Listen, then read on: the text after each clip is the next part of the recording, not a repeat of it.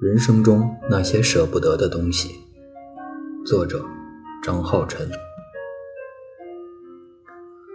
人一生会拥有太多东西，但衣柜容量有限，抽屉容量有限，心的容量也有限，所以需要经常腾空一些位置，让新的进来。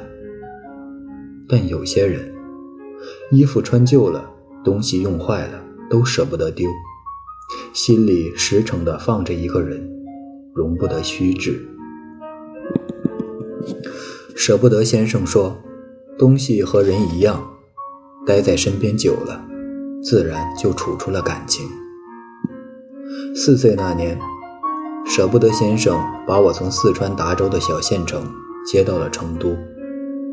那是我第一次离开父母，也是第一次看见城市的样子。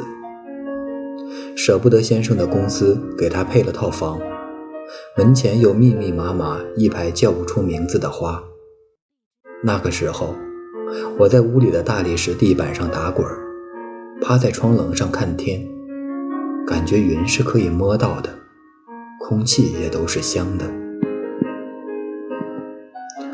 舍不得先生是个天生的艺术家，他写的一手没练过却字迹隽永的毛笔字。他会用废弃的纸片钉成一一片本子，写上字给我当生字卡，以至于我在上小学一年级的时候就已经认识了几百个生字。某天看见他书桌玻璃板下压了一张老虎图，我以为是他把客厅的日历给剪下来了，结果他告诉我是他画的。没学过画画，但却懂得用水粉。更夸张的是，老虎身上细致的白色毛发都是一笔笔勾出来的。除此之外，我十岁之前的头发都是他给我理的，每本新书的书皮都是他给我做的，养仓鼠的小窝是他给我搭的，就连自行车、台灯、计算器坏了，也是他给我修好的。他拥有一切我无法企及的能力。活脱脱一个现实版的哆啦 A 梦。在父母来成都之前，我跟舍不得先生一起生活，所以建立了非常深厚的革命情感。从尿床后，他给我洗床单，每天带我去下楼晨跑，辅导我写作业，用口水给我涂蚊子咬的包，到看电视的时候给我抠背，以及不厌其烦地喂我吃饭。舍不得先生的教育方法绝对是溺爱型，但好在我没有恃宠而骄。说到吃，不得不说一下舍不得先生的倔脾气。他不喜欢下馆子，每当我在他面前说到外面餐厅吃到的菜时，他总能默默记着，然后想尽各种办法学会那道菜，顿顿都做给我吃。以至于从小到大，我的主食就是各种啤酒鸭、炒虾、水煮鱼等高油高油量大菜。六年级毕业后，同龄人都有了审美，当自己因为体重被取的各种绰号后，才意识到这些大菜的罪恶。初二那年，父母在成都买了新房子，我自然要离开，舍不得先生跟他们一起住。但好在离他家也就半个小时车程。还记得搬新家那天，舍不得先生给我打包行李，他从床底下拉出来一个铁箱子，想让我爸带上。我打开一看，里面装满了小时候的玩具和不穿的旧衣。我回呛他，没用的东西就丢掉吧。他倒是执拗，抢回铁箱说。那我先给你保存着，等你老了看到这些，可全都是回忆。他舍不得的还有很多，比如那本已经被我画花了的生字卡，他至今都都垫在自己的枕头底下。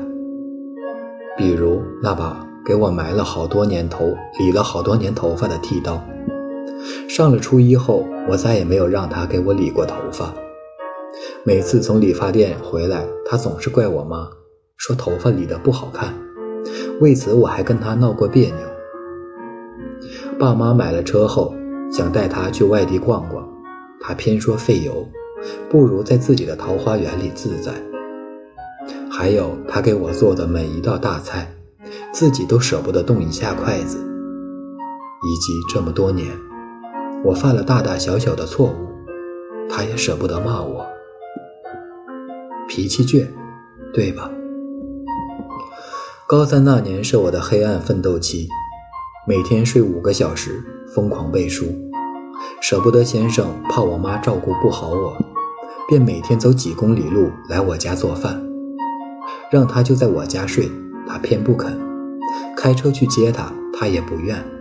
胸有成竹地说，每天早上五点起床锻炼身体，这点路不在话下。一磨成绩下来以后，危机感成了彻头彻尾的压力。我坐在凳子上，看着肚子隆起的几层肉，心烦。偏偏这时，舍不得先生又端上来一碗一满碗自己包的包子。我脑袋一热，便拿他出了气，嚷嚷长这么胖，都是因为他给我吃太好了。明明不想吃，还偏给我做，没人喜欢胖子。老天才不会给一个胖子任何机会。这一闹，舍不得先生直接吓回了自己家，一个星期都没出现。我心里对自己也怨怼，但就克制不住。那几天，眼泪哗哗的掉，感觉差不多把后半生的泪都流完了。后来，因为朋友的外公去世，葬礼上。我看着宾客围着水晶棺里的老人转着圈默哀，一下子心慌了，跑回舍不得先生的家，狠狠道了个歉。高考结束，成绩还算理想。还记得高刚上高三的时候，家里人就讨论过志愿的问题，几乎一致建议我留在成都，唯独舍不得先生高调支持我去北京。填志愿之前。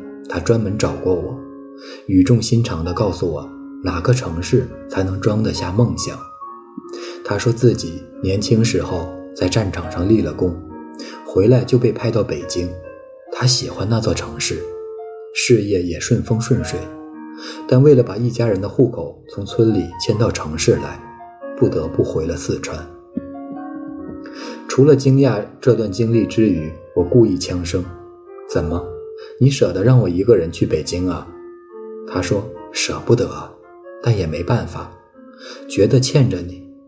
我知道，你怪我从小把你当个女孩养，把你宠太好，绑太紧，你心里一定是怨我的吧？